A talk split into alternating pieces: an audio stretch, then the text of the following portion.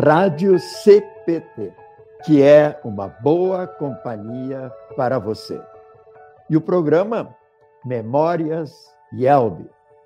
E agora nós estamos com uma, uma primeira nova programação, Ex-Presidentes. Então, hoje nós vamos iniciar com o nosso amigo e pastor Egon Koperek, atualmente em Bagé.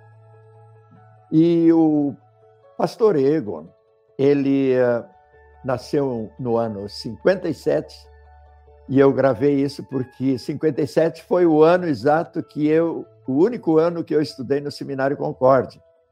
Então, enquanto eu estudava aqui, no dia 21 de fevereiro estava me aprontando lá no bairro Navegantes para vir aqui subir o morro. O pastor Egon nascia. E no início da sua vida, pastor Egon, teve assim um lance bem uh, triste, mas que a gente entende e não é errado se relembrar. Eu tive a oportunidade, mesmo do senhor, conversando com um amigo, e também verificando algumas anotações, que foram três anos assim muito ficaram muito marcados na sua vida, olhando a sua biografia. Foi o ano do casamento de seu pai, ano de 56.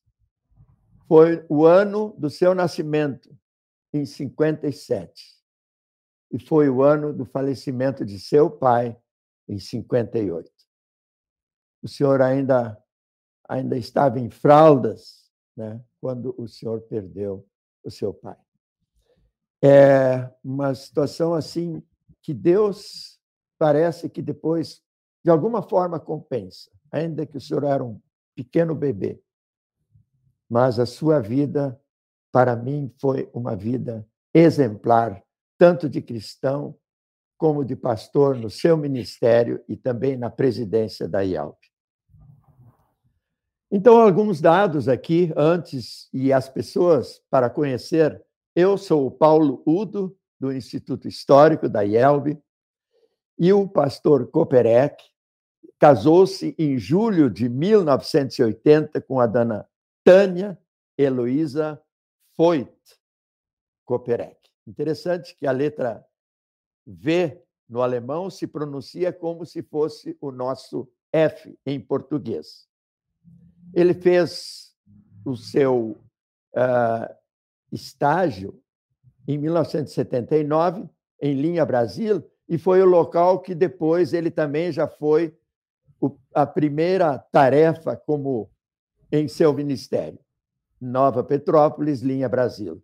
Posteriormente, esteve como pastor também em Três Coroas por 15 anos e em Canoas por 12 anos. Então, do ponto de vista de um leigo que não estudou no seminário, eu diria assim, o senhor estava maduro para ser presidente da igreja, em todos os sentidos. Eu, inclusive, tive o grande prazer e minha esposa também, a Trude, num momento inesquecível, que foi um exame de confirmandos na sua congregação em Canoas. Nos impressionou muito essa, esse contato que o senhor tinha com os, os jovens que estavam para ser confirmados, a concentração, a consagração naquele exame de confirmandos eu fiquei assim positivamente muito impressionado. Foi um, um exemplo assim muito bonito como um pastor e seus, como chamaríamos, tem um, uma palavra assim, catecúmenos, né? É, foram atendidos em seu crescimento espiritual com os conhecimentos que o pastor e os pastores levaram. Foi presidente no período de 10 a 18, 2010 a 2018. Então, durante dois períodos. E, uh, e hoje estamos aqui para aprender com o Senhor para aprender com o pastor, para aprender com o ex-presidente, que quando saiu do ministério, da, na presidência, ainda fez uma, um, um lembrete para toda a igreja através do mensageiro luterano. E eu achei muito interessante as suas palavras, praticamente aquelas palavras oficiais de encerramento na sua caminhada como presidente, iniciando uma, mais uma caminhada no seu ministério pastoral. E quem inspirou isso foi o Paulo Heineck, que era um especialista em marketing. E ele disse: a Igreja Luterana tem em sua doutrina um tesouro aprisionado. E com essa mensagem, o Senhor continuou dizendo que cada cristão não se envergonhe do Evangelho, mas fale com alegria do grande amor de Deus para com toda a humanidade. Que essa atitude comece dentro do lar, no relacionamento familiar, espalhando-se entre todos os que vivem ao nosso redor com amor e dinamismo. Que Deus abençoe a todos e a nossa querida Yelbe. E foi assim que o senhor deu aquele passo para ir a Bagé ser pastor na fronteira. Então, eu perguntaria, em primeiro lugar, na parte histórica ainda, como foi a sua vinda ao seminário? Pastor Koperek, a palavra é sua. É, em primeiro lugar, minha saudação a todos que estão nos acompanhando nesse momento. Obrigado pela oportunidade, Udo, de podermos participar deste programa. Olha, a minha a minha ida ao seminário foi algo que realmente eu devo atribuir realmente à direção de Deus. Porque eu tinha terminado naquele tempo, era o quinto ano primário da escola, e estava eh, em, em tempo de começar o ginasial. E uh, não havia ginasial, morava no interior de Pelotas, hoje Morro Redondo, e precisava então me deslocar para continuar os estudos em Pelotas ou em algum outro local. E por coincidência, as datas não fecharam, não sei como. Eu me lembro assim que eu estava é, ao lado de um monte de pasto com a minha mãe e ela me dizia: Mas aonde é que tu queres estudar, meu filho? Eu disse: Eu quero ir para o seminário. E a mãe me olhou e disse: Para o seminário? E foi o ano onde o seminário foi, é, foi transferido para São Leopoldo, as séries iniciais, e não estava bem pronto ainda o seminário, e por isso atrasou em 28 dias o início das aulas, o que permitiu eu fazer o exame de admissão e ainda ingressar no seminário aquele ano.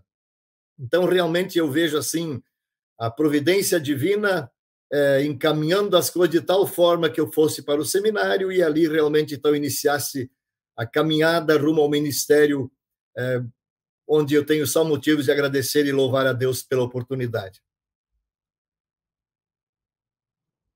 Eu sei que, uh, que uh, eu li num texto, numa biografia ou num texto, de que o seu nome, as suas origens estão ligadas diretamente, não só fisicamente, que o senhor é, é, uh, nasceu na região de Morro Redondo, mas também uh, alguma origem mais direta com o ancestral seu da nossa igreja. O senhor tem alguma coisa a dizer sobre isso? Confere perfeitamente.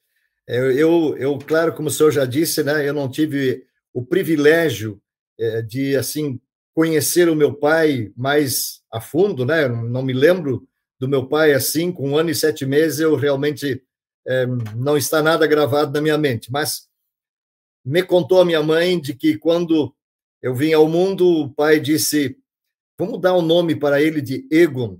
Quem sabe ele se torna um dia pastor também, nem que nem o pastor Egon Steyer. E eu um dia que eu tive a oportunidade de dizer isso quando em Porto Alegre, de que o meu nome estava ligado ao dele, né? O Egon Steyer, que foi pastor é, no passado, ali por Canela e outras regiões. Então, realmente, pelo que eu soube, o meu pai disse para minha mãe, e os dois concordaram, em me dar o nome de Egon por causa do pastor Egon Steyer. Então é tem algum tem tudo a ver realmente com essa caminhada, né?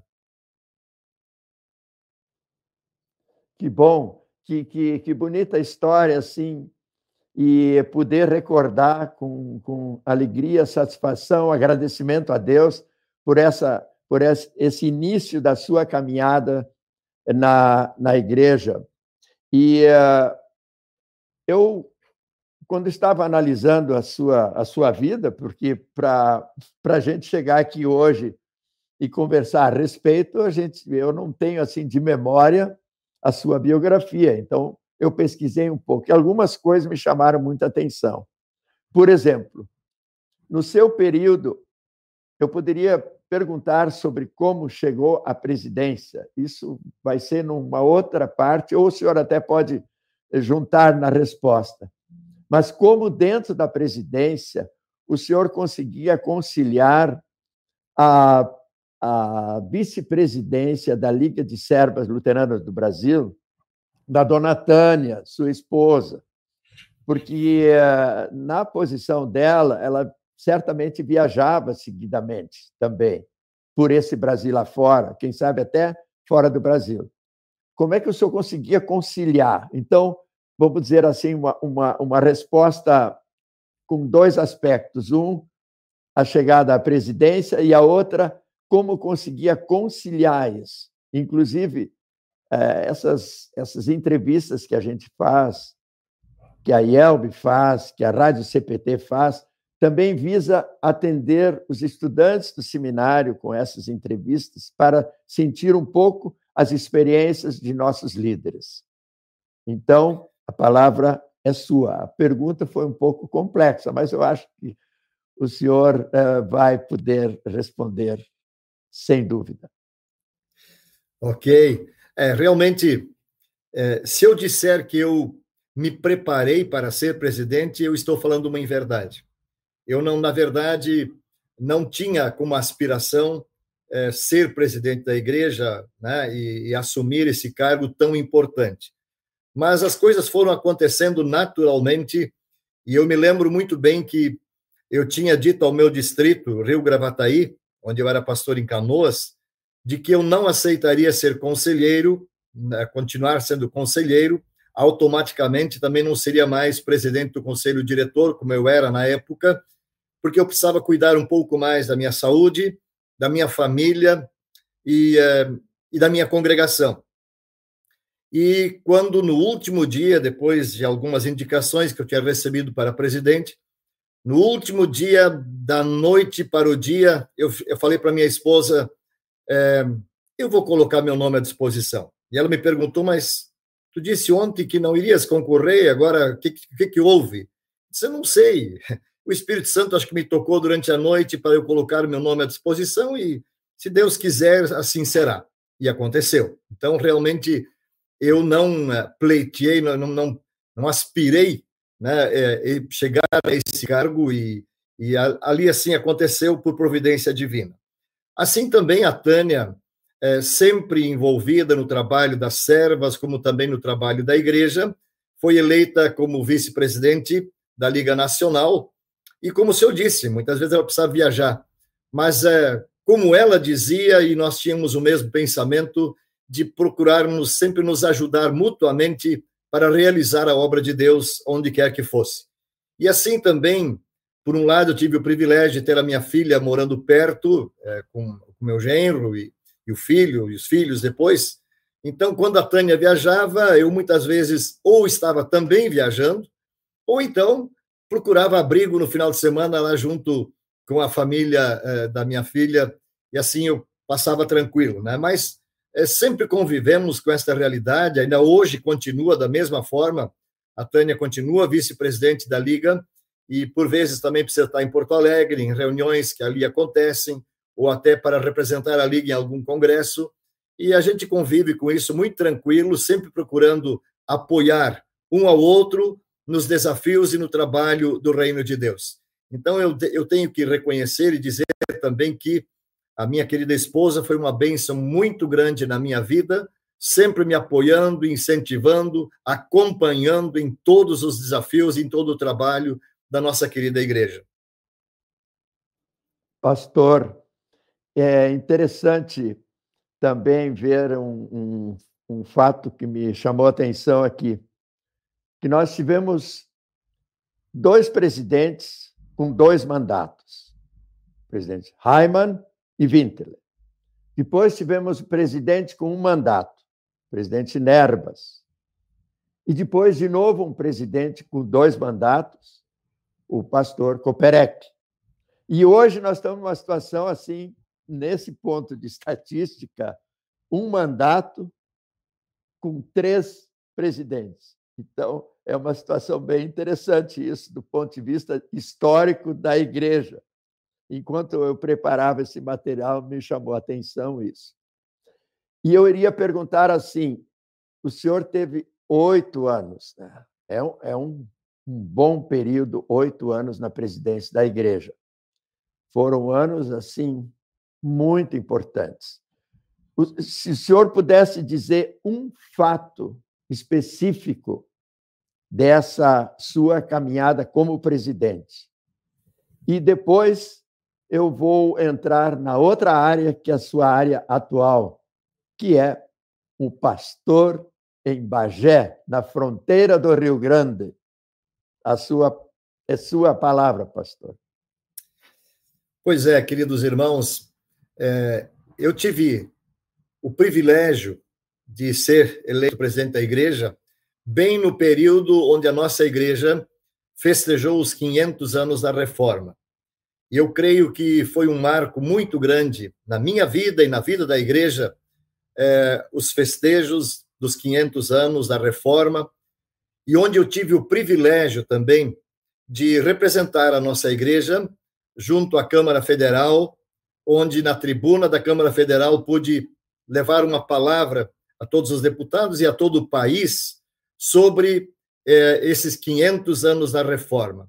Isso eu, eu creio que foi assim um privilégio que, que Deus nos concedeu de poder ali dirigir uma palavra, o que aconteceu em outros lugares também, como também na Assembleia Legislativa do Rio Grande do Sul, na Câmara de, eh, Municipal de Porto Alegre, de Canoas, de Caxias, de Sorocaba, em, eh, no, em São Paulo.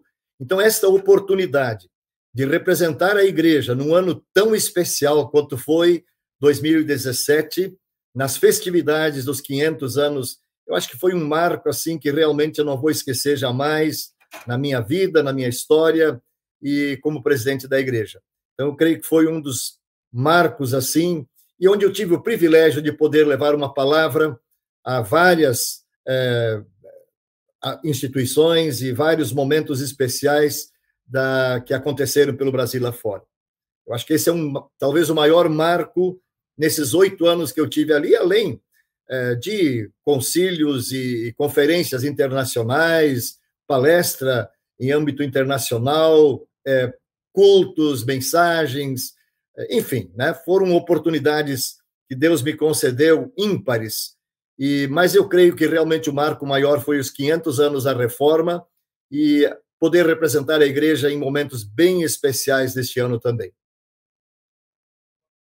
E sobre Bagé, e sobre Bagé, na fronteira do Rio Grande, é, eu na época eu acompanhei assim essa essa sua. Até nós tivemos um diálogo pessoal, eu me lembro direitinho ainda, quando nós conversamos, e eu agradeço também a Deus que, de vez em quando, eu tive a oportunidade de ter um, um papinho com o senhor, como dizem em alemão,unda vier Augen.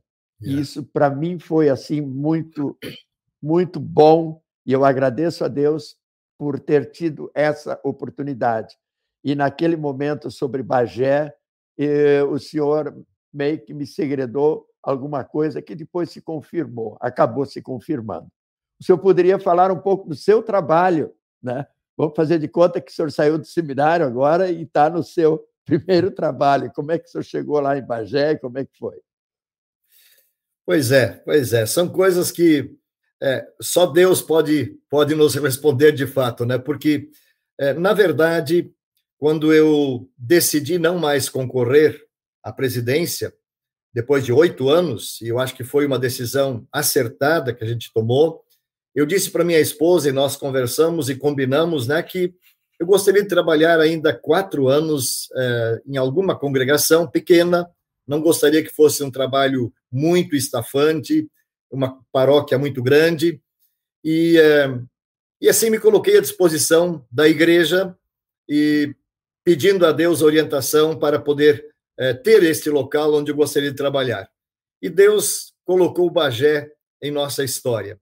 E eu devo dizer hoje, assim, e reconhecer que foi um presente muito grande que Deus me deu, o privilégio de poder trabalhar numa congregação pequena, mas muito consagrada, muito fiel, muito dedicada aqui em Bagé. E eh, esses quatro anos que eu estou agora completando aqui em Bagé, também tivemos, assim, marcos é, que não foram tão favoráveis, mas com certeza Deus tinha o seu propósito nisso também.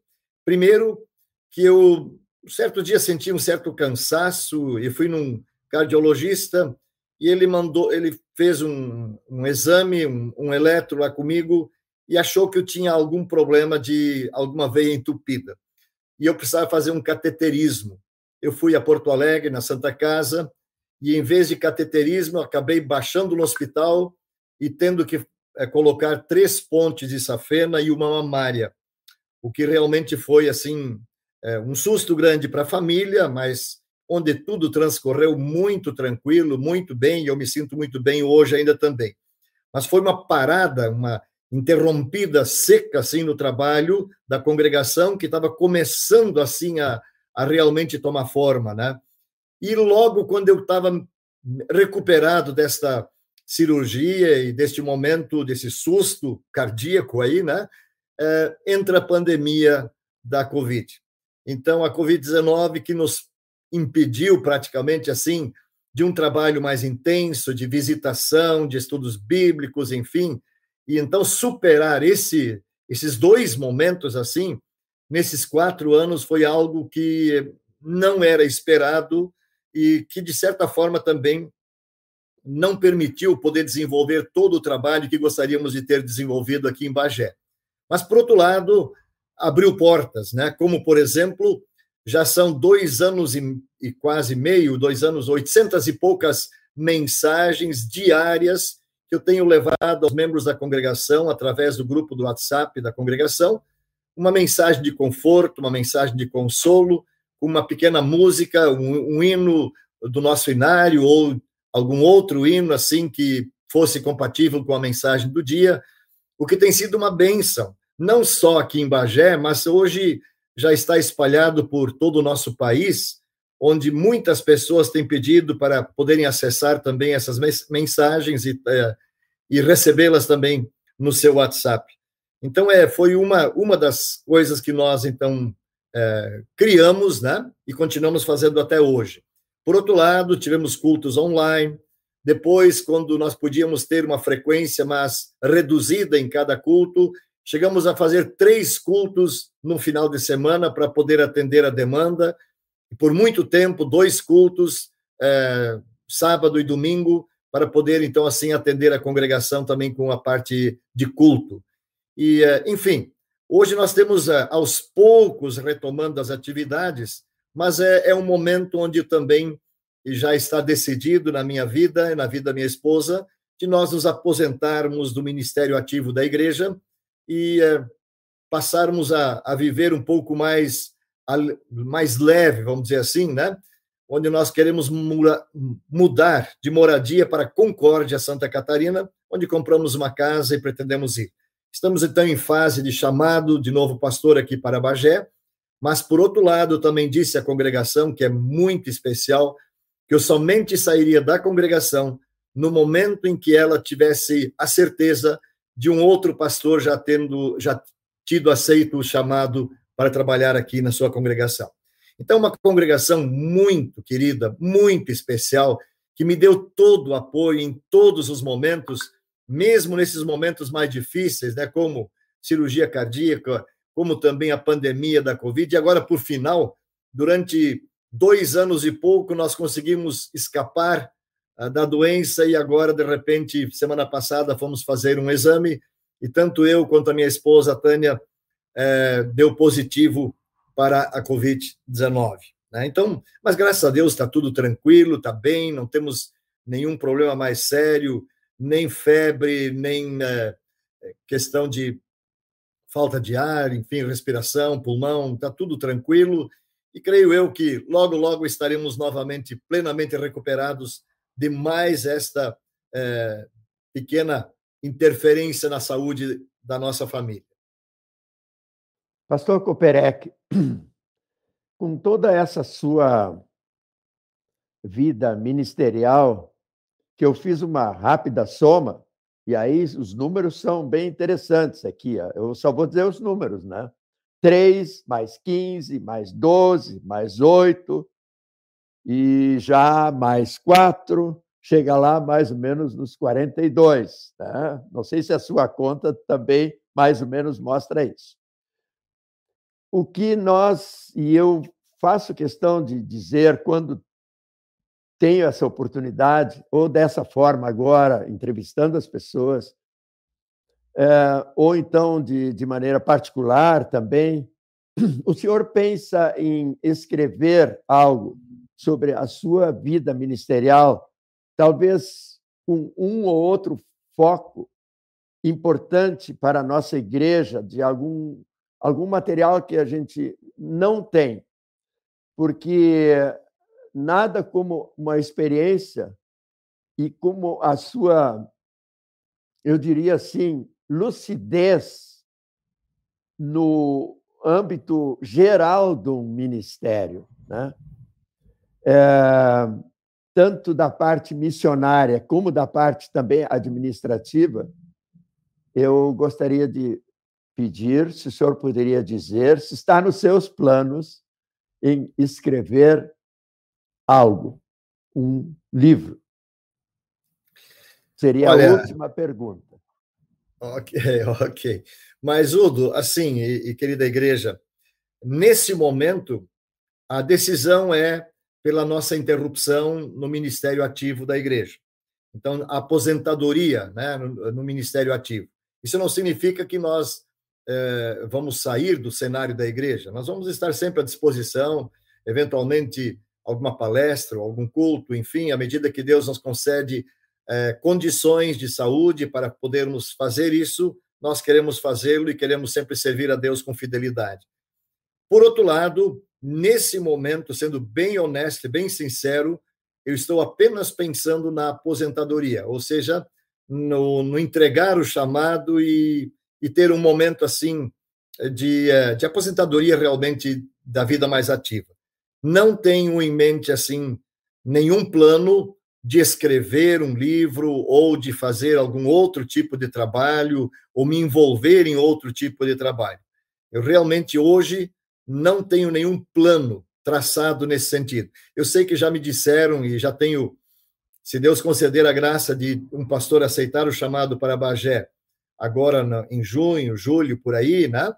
é, e eu poder, então, dessa forma, me retirar do cenário aqui da congregação.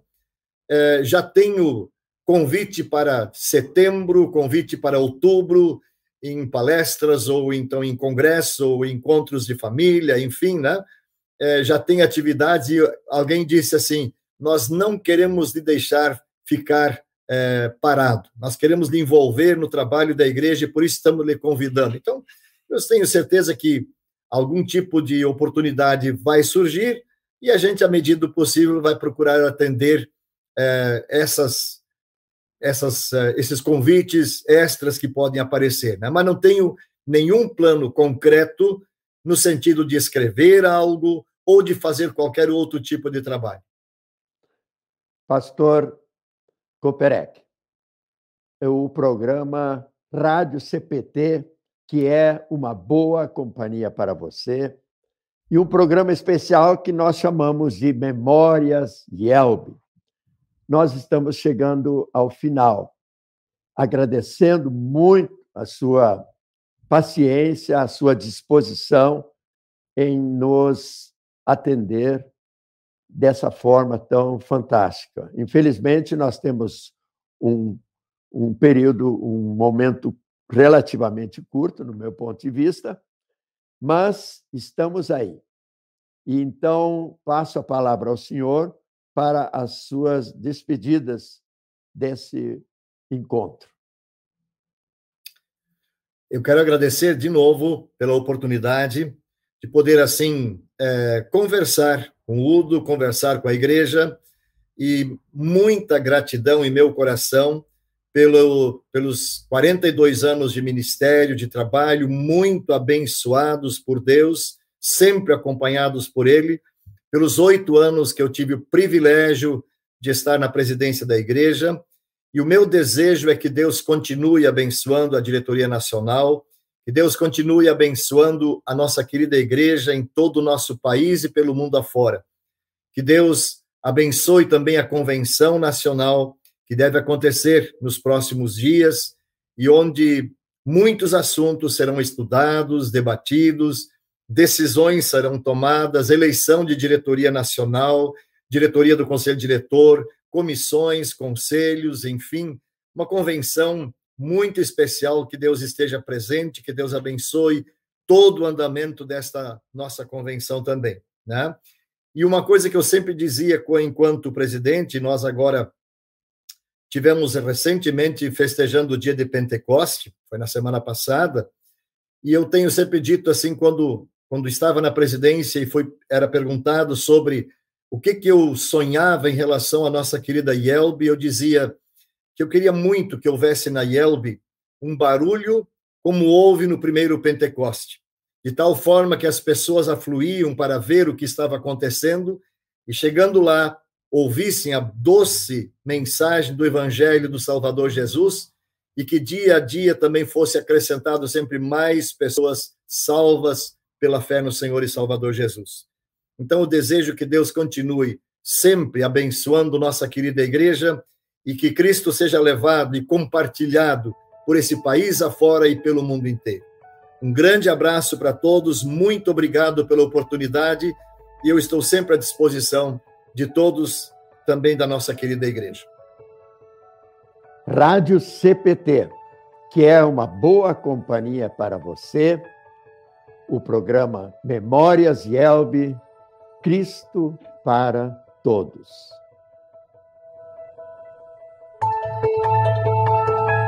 Para saber mais, entre em nosso site radiocpt.com.br e acompanhe nossa programação.